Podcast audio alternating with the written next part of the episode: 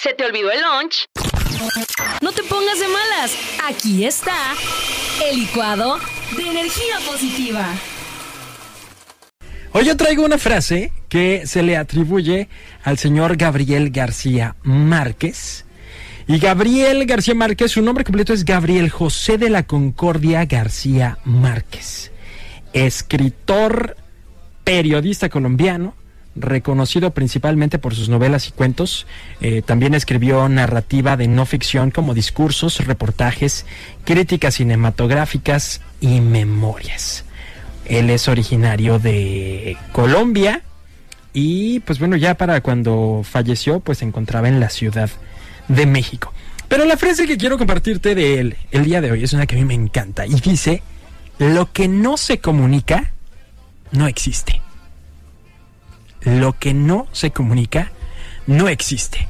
Y esto lo puedes aplicar a todo, porque la comunicación aplica a todo lo que hacemos y lo que somos.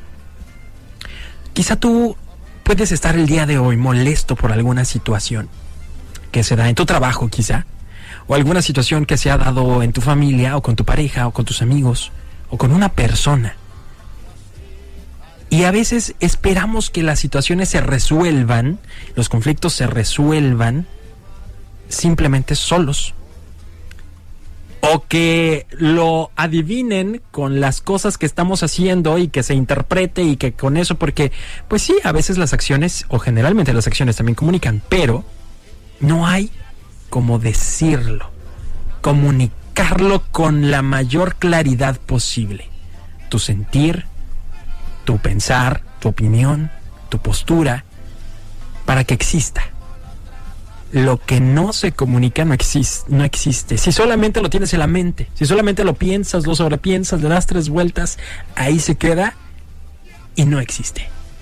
Así que te invito a pensar en este momento qué te gustaría que existiera, qué te gustaría traerlo a la realidad, de qué manera en tu trabajo, en tus relaciones interpersonales, necesitas empezar a decir las cosas para que se vuelvan reales y no se queden solamente como un pensamiento en tu cabeza.